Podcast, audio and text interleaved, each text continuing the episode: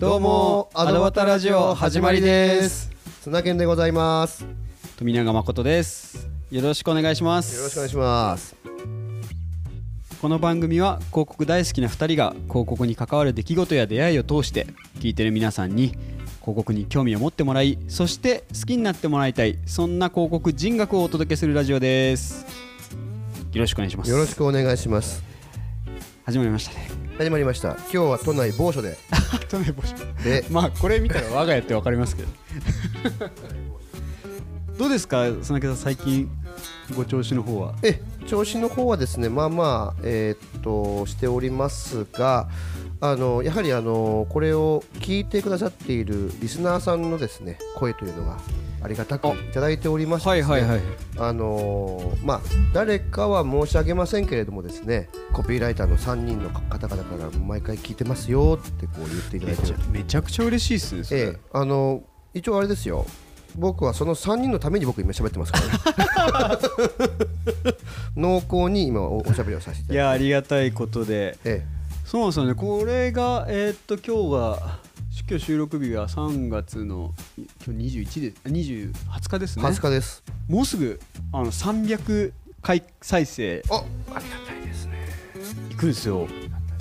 ありがたい話でございます本当に。なんかやっぱそういう再生回数だったりとか聞いてる方からのお話みたいなのってはい。やる気出ますよね、やる気出ますよ。もう何度も何度も言っちゃいますけど僕はその3人のために僕がしゃべ喋ってますから。ね そのじゃあそのために喋る人を増やしていきましょうかそうですね。そうそうそうそうそう。あのそういうことはちゃんとこう声をがちゃんとこっちに響いてる人たちをもっと増やすと。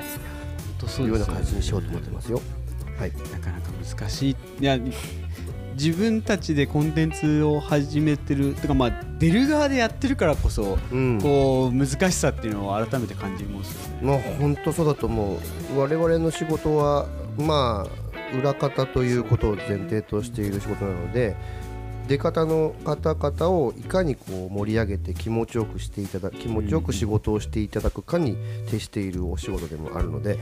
本当そうなんですよね、うん、考だえ深い。こうやって出方になるとですねもう一つのもう一つへ 一つ増える二つ増えるでもですね一喜一憂しますからね我々。か簡単ですよ。我々を。喜ばすのは、いやもう結構面白い話をさせてもらってる。まあね自分で言うのもあれですけど、うん。結構面白いこと話してるのになとは思ってしまう反面、うんうん。ちょっと皆さんにどうこうもっと聞いてもらえるようにやっていかなきゃいけないのかなっていうのは常々考えるんですけど、まあ、ちょっとその中でですねうん。今回僕からのトークというか、うん。あの今回僕の方からプレゼントバイ富永からえちょっとはい。あのエピソード内容っていうのをお伝えしたいなと思ってるんですけど、はい。まあ、そのやっぱり皆さんに聞いてもらうためとか、うん。これおすすめだから聞いてみなよって思ってもらう言ってもらうためにどうすればいいのかなと思った時に僕ら一応広告の話をこう、まあ、広告人学をお届けするアドバタラジオなんで広告の話を主体にしているんですけど、うん。まあ、例えば広告別に興味ないっていう人もまあいるじゃないですか、そう。なんならその人の方が多いかもしれないし。そうですね、うん。そういう人たちにも含めてうん。こう伝わるようにどうすればいいのかなって思った時にですね、うん。えーやっぱりみんなが普段生きてる中で、うん。実は知らないことうん。とかっていうのをうん。広告の切り口からこう僕らがしゃべるみたいなのは結構面白いんじゃないかなと思ってて。なるほどなんかいい話っぽくなってますよ。さあいいですよこれあのそうですよね。僕その切り口って結構できるなと思っていて本当に日本1年間春夏秋冬はい。いろいろありますイベント。はい。で結構こう広告による普及っていうのは大きい部分が多いんですよ。う。んはい。まあ、大きくあ、まあ、今今後やれたらなと思ってるんですけど、うん。まあ、バレンタインデーとか。ああなるほどねうん。ホワイトでもそうですけど、はいはいはいはい。あともしかしてこれ恵方巻きとかのあのタイミングとかも 実はこれ広告っていう広い意味で言うと、うん。まあ、反則戦略でもあるじゃないですか。そうですね。まあそういうそういう意味においてはもう今頭の中にピーンってきたのありますけどね。そうそうなんですまあまさに土曜の牛の人がそうですそうよねですそうです。そういうところを実はみんなうん。生活してる中でうんあ土曜の牛の日だから牛の日あのねえっ、とうな重うん。うなぎを食べようとうん。思ってますけど、うん。実はこういうのって結構仕掛けられてることなんだよと、なるほど。これが期限で始まって土曜の牛の日っていうのが始まったんですよと、そうです。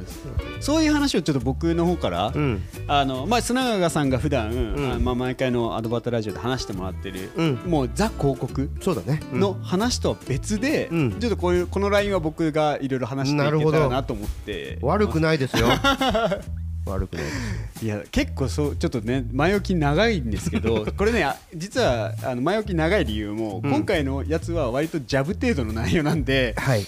あのー前置きでちょっとたっぷりやる はい。結構でもこの切り口だと面白くてクリスマスも実はそうじゃないですか、まあそうですね。商えー商戦っていうんですかね、はいはいはい。クリスマス商戦とかいう、はいはいはいはい。でみんな普段なんか雰囲気でクリスマスとか、うんうん。まあ、バレンタインでもそうですけど、はい。でなんかチョコレート買わなきゃいけないみたいな。うんそうですね。でも実は本当チョコレートじゃないんですよ期限ワッとかっていう話もあるんで。なるほどなるほど。いいですよ。いいですよ。というところをちょっとね、はい。僕のしあの富永誠プレゼンツでははい。ちょっといくつかやっていきたいなと思はい。って、えっと今日はですねちなみにコーヒーを飲みながらやっておりますので。じゃあ本題ですね。はい。砂川さんエイプリルフールってえまずご存知ですか？えエイプリルフール。つまり嘘をついてもいい日と言われている日ですよね。やっぱそういう認識ですよね。エイプリルフールですからね。嘘をついてもいい日っていう認識ですよね。そうです。一般的に僕は嘘も嘘をついてもいい日。えっとすみません。嘘をついても許される日という風がいいんでしょうか？なるほどいやいいやもう模範解答です。ですよここねからのストーリーの中では模範解答すいません。今ちょっと笑いすぎてちょっとマイクつけすぎてちょっとごめんなさいね。いやそうなんですよ。でもエイプリルどうしてエイプリルフールって言われてるか知ってます？いやわかんない。 April だ。4月でしょ。 fool だからエイプリルフール。 fool ってなんかちょっとバカにしまあ冗談みたいな。冗談ってはいいうんですよね、だから冗だから冗談を言っていい。日だでもどこからその期限でそれが始まったのか僕は知らない。はいいいい模範解答ですね。でしょ？でしょ？別にこれあのー 打ち合わせしてませんよ。これあの本当に今僕がいきなり質問した内容なんで。このラジオのいいところです。か ふわっと話をしますけどそこで話をしちゃうとちゃんとした反応ができちゃんとした反応っておかしいな。あのリアルな反応ですから。はいこるれ実はですねえエイプリルフールって、えうん。えーはっきりこれが起源ですっていうのはないんですよ。うんただ、うん。一つ言えるのは日本発祥ではないんです。うんうん。まず。ななるほど。うん。ただ日本っていうのは割とその、えー輸入した文化ではある。うんうんでですね諸説ありましてこれ。うんなるほど。なのであのこれ僕ちょっとエイプリルフールで本調べたんですけど、うん。いくつかあるかなと思って、うん。ないので、うん。いろいろこうインターネットのあの記事だったりとかを、えー一回収集して自分の中えで会社こうまとめてお伝えするって感じなんでなるほどわかりました。す、で、まあ、諸説あって、はい。まあ本当国それぞれうん。あるんですけど、うん。まあ、僕が一番あのーこういう起源だったらいいなみたいなところで言うとですね、ええまあ、まずフランス。うんフランスってところはまずおしゃれですよね。いいですよね。わかりませんわかんない。フランスえのきあのエイプリルフールの起源の説えなるほど。っていうのがですねえ16世紀とか、えうん。うん1560何年あみたいなところから遡るんですけど、え昔にフランスでは3月25日がうん。新年としてたんですよ。えなるほどここの理由はねちょっとあの長くなるんでやめておきます。わ。かりました。3月25日が新年として、うん。でそこから4月1日までうん。が、まあ、春の祭典として、うん。まあ、国民衆含めて、なるほど。まあ、春が来たよみたいなことですね。なるほど。まあ、実際に3月25とかだともうあ暖かくなってくると思うので、うん。まあ、寒い冬からうん。春が来ましたというお祭りうん。としてうん。この期間を設けてたんですね。ほう。でただそこからですねフランスっていうのは結構まあフランス革命っていうのがあって、はいはい。民衆、みえー運動ですか？そうですね。はい。その前の流れなのでフランス王朝っていうのがやっぱあるんですよ。うん。でそこの人がうん。いきなりうん。1月1日を新年にすると。なるほど。僕たちは3月25だと思ってたのにうん。いきなり「え王様の力で1月1日にするの?」みたいなほ形でううん。急に定めたらしいですよ何の前触れもな前く何の前触れもなく、うん。でこれが1月1日が新年で。今の感覚だったら普通なんですけどね、うん。別に1月1日そうだね。そうだね。ただその感覚的にその昔ほどカレンダーが明確でもないし、うんなるほど。感覚的に春が来たってうんいううん新年みたいなところはやっぱ民衆としては感じてたので、はははははいきなりお国が1月1日からそんなこと言われてもってなりますよね。そうなるとねでそれに対してですねいやいや3月25で行こうと思ってるしこっちはみたいなうん。民衆がうん。4月1日、うん。まあ、さっき話してた3月25新年って言ってましたけどその春の祭典終わりの4月1日うん。にうん。俺たちはお祭りをやると。ほ1月1日なんか知らねえっつって、ううん。そんなん関係ねえしと。4月1日俺たちは、ういや祭りやるんだって言って、うん。うん。勝手にやったんですよ。なるほど。それはある意味抗議も含めて。はいはいはいはフランあの奥あの王様なんて知らねえよっつって。いなるほど。パフォーマンスの一部としてやったんですね。でしかもまあね民衆がやる方が盛り上がるじゃないですか。確かに。王様のとこがバーってやるよりも。世論ですね。です。はい。でそれにブチ切れた王様が、うんこんなの嘘のうん。お祭りだって言って、うん。民衆をこうダメだよって制圧したんですよ。ほう。それが？それがうん。期限となってうん。4月1日を、うん。まあ嘘の日っていう説があります。つまりそれは潰しにかかったもう4月1日はエイプリルの冗談だと4月1日冗談だとっていうことを潰しにかかった日だからそそれは抗議の意味も含めてるんで、お祭りっていうのが、うん。まあ、4月1日やって、うん。まあ、毎年のように続けてってそこが記念日になったっていう説がフランス説。なるほど。これ僕結構好きなんですよこの説。面白いね。つまり世論とその権力を持ってる人たちのた、えっと、戦いの末から生まれた日なわけだね。そうですでそれがいろいろなんかいろいろ時を経てなんじゃかんじゃしていくうちに嘘をついてもいい日嘘をついても許される日というふうに日本が変換していったってことですね。その話もっと後でやるんでちょっと。かしこまりました。すいません。前のめりにすいませんでした。っていう、まあ、説なんですよ。なので、うん。ここれがこれですっていう話。でエイプリルの、あのー正しいわけ。正しいってわけではないので。ああくまでも一つの説ですね。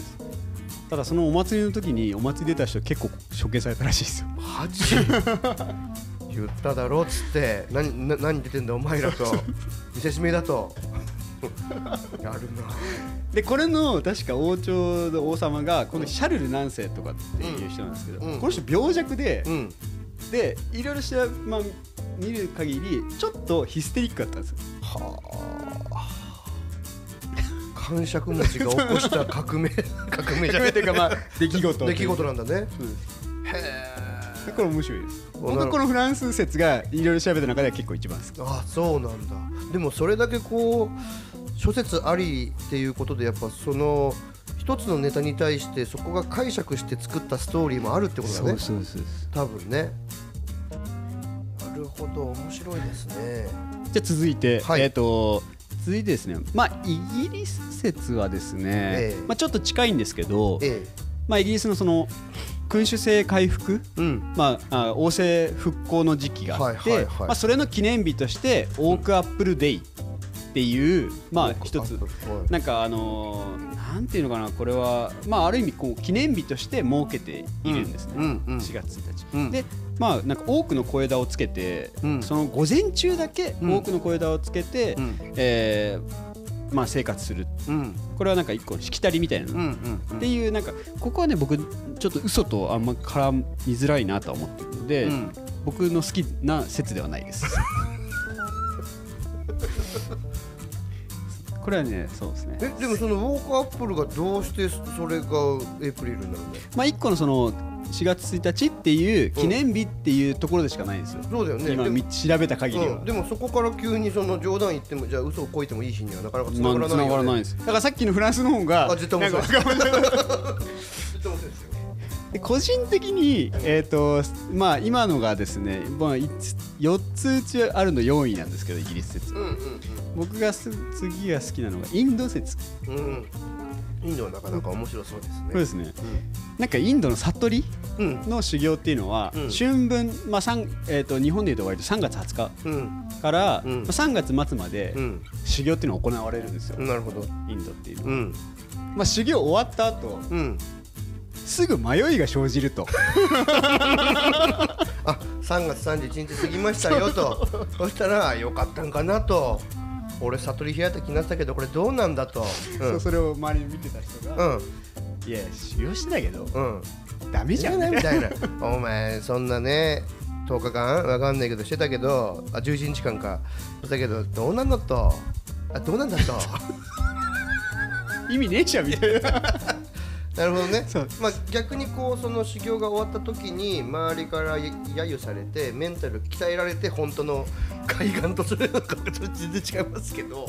それ拡大解釈かもしれないですけど。どでもまあそういうことね。いやなんかそういうのがあって4月1日が結構切りよく。ああなるほど、ね、前からうん。修行僧だからもう多分これイメージですけど、うんうん。あの山からとか降りてくるんでしょうね、うんうんで4月1日になった時に、うん。うんまあ例えばですけど、うん。あま山から降りてきて、うん。あ飯お腹空いたとかで、うん。まあ、修行してたからこそ、うん。か菓子こう餓死しそうな状態みたいので、こう下手したらマッチとかで、うん。盗こうセットとかしたのかもしれないですね、食べ物とか、はいはい。えダメじゃんみたいな。まあ全然悟ってねえじゃんと。全然修行の意味ねえじゃんと。ちょうどそれ4月1日かもしれない。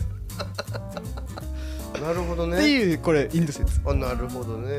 これからかったっていうその日らしいですよ4なるほど。月1日。なるほどなるほど。へえお国柄にさまざまありますねでこれまあ僕的にこれも面白いなと思ったのが旧約聖書での話なんですけどはい。これノアの箱舟から来た説もあるんですよお話が。はい。でまあノアの箱舟って僕もあんま知らないんですけど、え触りだけで言うと、えまあ、大洪水の予言を受けたノアが、えはい。えー、と箱舟をは船を作ると巨大な船を、はい。作りましたね。で災害に耐えたって話なんですけどそうですね。まあ、災害耐えた時にその次の陸地を探すん。上で鳩を飛ばしたらしいんですよ。ほで その鳩がううん。何も情報を持ってこれずに戻ってきたのが4月1日。だ 探せんと。探しましたけどなんかダメでしたと。ノアさんごめんねと。帰ってきたのが4月だったと。でこれあの無駄足っていうところらしいです。よ無駄足でええ。無駄なことをする日、ええ。だから無駄な嘘をっていうまあ意味のない嘘をつくっていうところからええ。エイプリルになった説。なるほどね。これ結構好きなるほどね。あ面白いですね。なるほど。そうなんですよ。これ俺好きだから。むっちゃ鳩むあ鳩だっけ？あとです。鳩むっちゃ探したんだろ？とこねえかなっつって水浸したしどっかいいとこねえかなってグーンって言ったらなかったっつって帰ってくるでしょでもいいですよねその鳩が嘘ついた日じゃないっていう。そうだね。素直に言ってね言って 無駄足だった。多分みその鳩が帰ってくるまでみんな大丈夫かなどんなもんかなと思ってたわけでしょ？思ってるわけです。そしたら帰ってきたらなかったっす面白い。バカーそう。っていう説がいくつかありますと。僕個人的にはあの、ええ。フランスのやつが、あはい結構面白い好きだなってねなんかこうストーリーもててね。ちゃんとなってる。の、うん。あとこう人間のなんかそういうなんか気圧持ちと圧力とそこに対する国民のこれまでやってきたことを変えさせようとするあいいです。なるほどなるほどっていう、まあ、エイプリル期限っていうのはいくつかあるんで、まあ、好きなどれが好きかっていうのでご自身で 思うもう考えてもらって大丈夫なんで。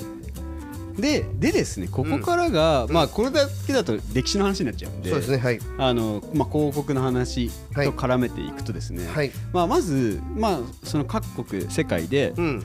やっぱりそういう形でうん。エンプリルフールうん4月1日っていうのを捉えられてたんですけど、ええ。まあ、日本に来た時うんこれ大正時代らしいですよ。ほう。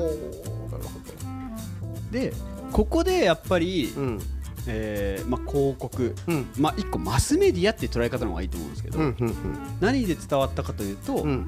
新聞なんですよ。うんななるほどね。新聞でうん。欧州の習慣ってこういうのがあるらしいようん。っていうのでうん。みんなに広がったらしいんですよ。ほーなるほど。だから日本は別にうんもともとそのなんかエイプリルフールっていう、えー日程に思い入れがあるわけではなくて、うん。そういう各国の情報まあ多分これ欧州なんでまあフランスとか、うん。そこら辺からの情報として広がったっていう、うーん。そういうなんかいわゆるこう豆知識的なところで新聞に乗っかって大正時代にね。それからこう何かそれを活用する動きが起こそうですったってことでそうです。す。ね。でまあじゃあそこでいきなり広告がどうのこうのって話ではないんですけど、うん。まあ今で言うとうん。結構、まあ一番大きいのは BBC ですよね。うーん。そのエイプリルフールをうん。やっぱりうまくうん。広告として使ってるというか、うん。まあ、広告というよりかは、うん。コンテンツを面白く広めるみたいな僕は捉え方かなと思ってるんですよはい。はい。はい。はい。でここ一個大事なのが、うん。まあそうやってマスメディアが日本で、うんまあ、広まった大きな要因だったとはうん。思うんですけど、うん。このエイプリルフールっていうのは、うん。あの英語で言う「ライ。嘘です」ね。嘘。はい。ライではなくうん。ジョークだったり、うん。まあ、トリックとか、はい。プランクはい。とかそういううん。割とそのポジティブというか一回カジュアルなうん。英語が、うん。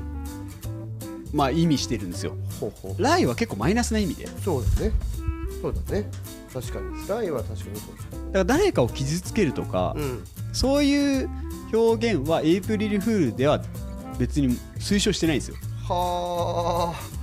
なるほど。何かに誰かに損害を与えたりとか、うんうんうんうん。誹謗中傷するとかっていうのは、うんうんそもそもエイプリルフールの概念の中に含まれてない。うんなるほど。面白いですね。なるほどそしてさっきのうん。イギリスの話じゃないですけどイギリスは、うん。えっ、と午前中に嘘をついて、うん。午後には、うん。えー、嘘じゃなくあ嘘でしたっていうの礼儀があるらしいですよ。嘘ついてランチ食った時にはごめんごめんそうそうそうそうです。あれは嘘です。だからエイプリルフールまあ日本ねイギリスの考え方を捉えるんまあでやるのであれば、まあね午前中だけだと。うんなるほど。午後それダメだよと。午後は怒るよと。違うと、午後は午前中のそのエイプリルフールでやったネタを、うん。いやまあエイプリルフールだからさ。っていう It's a こ joke. う そうそう。It's a joke. っていうタイミングなんですって。なるほど。おしゃれ。おしゃれとんな。いや、そう面白いなと思って、うん。しゃれとるしゃれとるっていうまあ一応まあルールというか、うん。エイプリルフールってこういう捉え方をしておくと、うん。またあのなんていうんですか無駄な気持ちも気持ちもそがれず、うん。えー楽しく面白く過ごせる日なんですよね。ね。午前中にやって午後にはいはいはい。で基本春の到来を祝うお祭りの日なんでうん。エイプリルフール。さっきのずっといろんな国のお話をしましたけど、はいはいはいっていう感じなんでそのね、いまあ、これが多分3月末らへんに配信する予定なんで、エイプリルはそういう日なんですよっていうのでどまず皆さん思ってどおいてもらえればなと思ってなるほど。知識の泉ですね でちなみにこれですね、ええ。中国とイスラム圏はダメらしいですよ、エイプリル。あそう。なんかお国柄出てますね。国柄で、まあイスまあ、両方とも嘘をつくっていうことにあ対してのが罪が。つまあ、それをさっきのねライとかって話とはまた別で嘘をつくこと自体に罪が。罪があるよ。なるほど。だから本当にその午前中嘘つい嘘ついて午後昼からごめんごめんは許されないわけですね、まあ、非常にこう何度も言いますけどお国柄が出てますね。お国柄。でちなみにこれで一個中国のそのエイプリル禁止だよってうん。のに対して、うん。結構批判こうジョークめかしてみんなが言うのはえ。まあ毎日嘘ついてるからこれはあのええ。そういう記述がありましたそうそうそうですよ。あくまでもあった話ですよね。別にエイプリルフールなんてなくていいよね。なるほどね。毎日ついてんだからそんなもんねえぞ関係ねえんだぞっつってね。え これはこれはね、まあ、小声で言うことなんで。あそうそうですね。そうですね。えなるほちなみにどうん。ちなみにですけどエイプリルフールのうん広告でお記憶してるもんとかあります？それはもうそれはもう三千と輝いているあれですよ。やっぱ豊島園ですよねあ史上最低の遊園地というですね頭を抱えてるあの来るんじゃなかったって子供が半べそを書いてるえーやつがありましてそれは覚えてます、えーね。これはアートディレクターは大貫拓也さんという方ですけどもいいですね。もうあれは、まあ、実際に、えー新聞でやっぱりそれも新聞広告なんだよね、えー30段ぶち抜きだったかちょっとあれですけども、うんうん。やっぱりあのそういう年間とかで見させていただいてそれもやっぱそうですね。でで一番下のところに今日は4月1日エイプリルフールですと書いてある、えーのが確かそういう図版だったと思いますけど僕はそれが一番覚あえてます。一番いいです。一番はい。あのエイプリル実際見たことはないけど年間としてあのエイプリルフールの広告といえばというので頭にポンと浮かんだとは、えー、と豊島園の広告ですね。それいつぐらいですか？史上最低の遊園地はいつだかね。ちょっとさ検索してもらっていい？でもいいっすよね。なんか史上最低のっていうのを自分たちで言えるから。そうそう。なんかおしゃれですよね。おしゃれですよね、えーこれはですね1990年ですね。ですね。4月1日あすごい面白いこのポスあごめんなさい。今日は4月1日ですと書いてあますそっかそそうですね史上最低のあでもちっちゃく今日はエイプリルフールですって書いてあありますね。ー書いてます。来るんじゃなかった。これポスターってことですかね。ポスターとそうポスターと多分新聞広告だと思いますよ。新聞広告。うん。えー、1990年だからもう31年前ってことですね。そうですね。これがまだ SNS がない時代ですからうんうん。まさにこれでバズったんじゃないですかね僕はですね、ん。まあえっ、と僕はの前にやっぱ有名なのは BBC のうん。ペンギンが飛ぶやつ、うん。俺知らないなそれ。なんかちょっとナショナルジオグラフィック的にうん。説明してて、急にペンギンが飛び始めて。あーなんかあるかも。はいはいはいはそれはいやっぱ話題になった。の、はいはい、まあ割とそれはそのなんか危害は加えなかったんですけどそのビッグベンがええ。デジタル時計になるよっていうのもあるんですよ。それはねなんかねちょっと話題になって、うんあのネガティブな意味でも話題になってましたそうね。だよね。ちょっとねあの伝統的な建物を結局自どうすんの？転車にすんのかみたいなね。なるほど。だこれうんまあそっか。それはエイプリル俺が言おうとしてるのはエイプリルフールじゃないなネタとしてそうです。なんかもう本当にまあ一個なんていうんですかね、まあ、BBC が伝えたから広告かって言われたらまああれなんですけど、コンテンツなんですよねそうです、まあ、メディアに載せてううん。まく活用する、あとは僕身近なところで言うとポケモン。ああはいはい。やってありましたね。なんかポケモンの、あのーエイプリルフルネタとかはうん。面白いなと思いまでそうですね。ちょっとこうテクノロジーがもうすごい先行っちゃってるそうそうそうそうそうでも嘘よねーんっていう。そうですそうです。はいはい。でこれがねあれです。よ2000 2000何年？2014年かな？今だお7年前とか？そうこれがすごいのが、うん。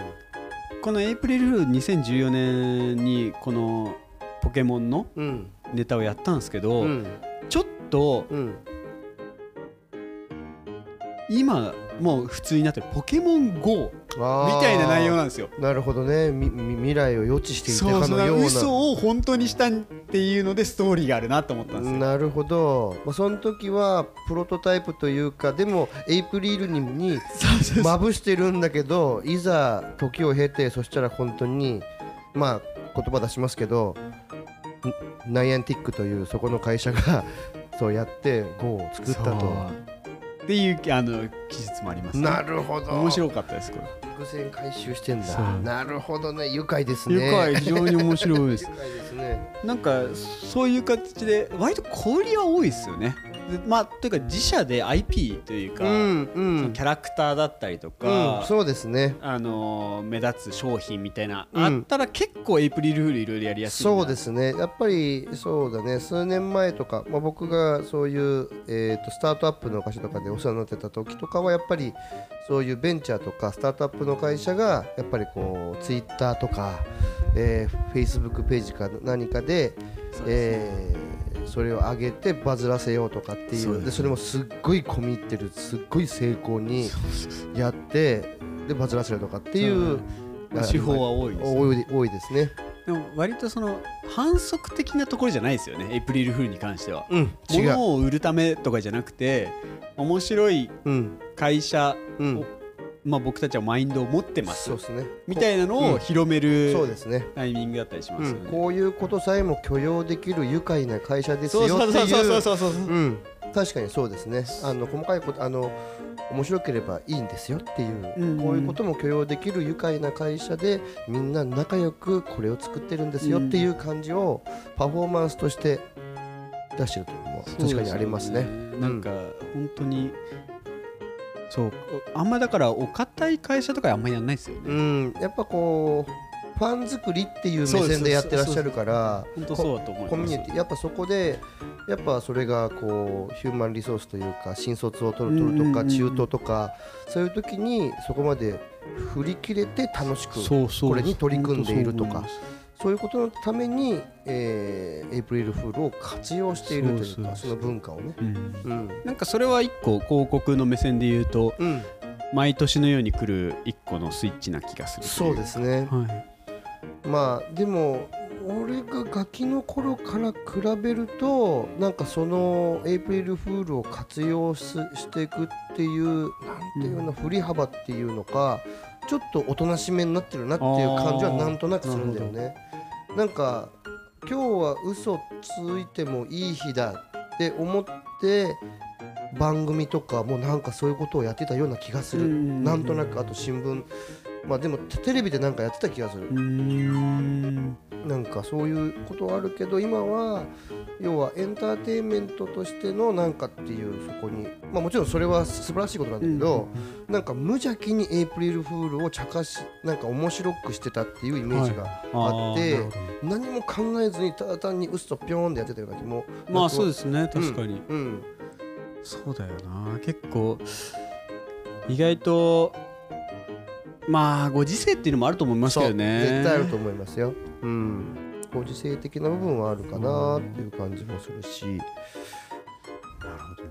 まあ、ふそういう雰囲気にさせるってことですね。雰囲気にさせる。世の中を。そう。でやっぱり一般の人たちもコンテンツを自分でもも持ち始めているから、うん。世に言う一般消費者ではなくて、えー要はクリエイトしてる人たちがやっぱり多いから、要は一億総総クリエイターっていう時代に、まあちょっと言葉はちょっとダサいかもしれないけどなんかそうだからこうやっぱりこう何かを作り出してるこうぶ文化を作っていきたいっていう人たちの話でもあるかなみたいなちょっと話ずれましたけど。なるほどなるほど、うん。だからやっぱ結構ツイッターっていうのはうん。相性良くてエイプリルフール。ああねうん。拡散しやすいし、うん。まあ結局そのなんていうんですか瞬間じゃないですか。はいはい。瞬間芸みたいなもんなんでそうですね。パッと見た時にはい。面白いか面白くないかはい。っていうのをいろんなとこがいろんなことやってるっていう、うん。でまあこうそうコカ・コーラとかも面白いなと思うんですけどママックとかね、はいはいはい。コカ・コーラマックはいはい。そういうまああとブラックサンダーのこの間面白かったです。あウー。バーイーツうんの格好をして。うん。それは割となんかうん。世の中のこう出来事にうまくうん。こうマッチしてやってるなってうんうんで今年はそのエイプリルフールはな何か大きなものがある。どうするんですかね。いやなんかこれで少しこう冗談めかした感じにしちゃうとまた叩かれる可能性このご時世。何ってなる可能性もなくはないじゃないですか。僕個人的には菅さんに、うん、あの4月1日にうん。オリンピックやらないですって言ってほしいですね、あーなかなか話が聞いてま でで嘘ぴょーんと。うわ厳しい。厳しい戦いだなこれ。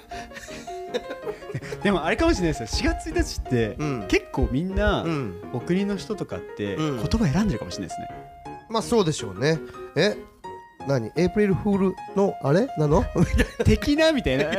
からの？みたいな感じ。で、ええええ確かにね。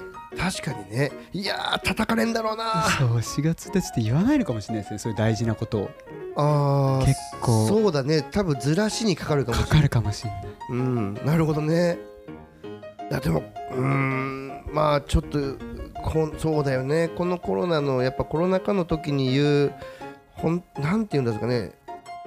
しそこにコンテンツというか広告から解きはその放たれた言葉を素直に受け取れない俺たちがいると思うんだよ。いやいると思う。絶対いると思います、うん、いやそれはさやっぱみんなこういう状況だから心に、まあ、ちょっと言葉はちょっと、うん、選ばずに言わせてもらうと、エイプリルは心に余裕がないとそ難しい難しい日ですよう、ね、うん、難しいと思う。何言っちゃってんのよ。って言ってページをめくれるのかはなな何これ？って。でやっぱそれはさっきのねやっぱ1億総クリエイターじゃないけど1億総発信者でもあるわけだから。そうするとねあのやっぱみんなが素晴らしいというものはないですから絶対まあ誰かしら傷ついたりとか嫌な思いをする人。はいますからね、やっぱそういうとこでまあ今年の4月1日エイプリルフールっていうのがどういう本当にそこで仕掛けてくる事業者や、広告主と言われる人たちなのかもしくはそのスタートアップベンチャー企業の人たちが自分たちの会社をよく見せるとかエンゲージメントその、えっと、絆作りのためにやろうと思っている、えコミュニケーション物を作るのか、まあ、ちょっとそれは期待うん、まあ、どうどう出るかっていうのがちょっと気になりますよね。気になる気になる。でそこで我々がそれを見た時にこうなんていうのかな膝打ちするのか。なるほど。そう攻めたのかと。そう思いたい。うんそう思いたい。我々が我々がそう思いたいそう思いたい、うん。そうですね。ちょっとそこら辺はすごい楽しみですねそう考えると。そそこすごい楽しみ、うん、去年なんか割と落ち着いてた感じがするんで。そう、うん、確かに気がする、うん、多分そんなにやってるとこもなかったし。なかったですね。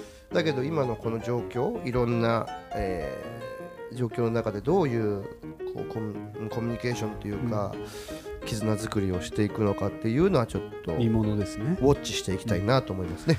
で多分そこが本当にもうね、はい、この配信からすぐぐらいのタイミングだと思うので、ねうん、ちょっとそこは楽しみに、うん、アドバタラジオとしてもエイプリルは注目していきたいなと。要チェックイットサウしていこうと 思います。というところでちょっと、はい、結果結構長く話したっていう。そうですね。結果ああ話しちゃいました。これでもね1本分なんですよ。僕の中で。エイプリルフールで2つに分けるつもりないもちろんもいいんですよ。いいんですよ。今日は今日は長めで。はい。わかりました。了解です。はい。というところで、はい、今回は以上となります。はい。わかりました。はい。どうもありがとうございました。ありがとうございました。エイプリル楽しんで。どうも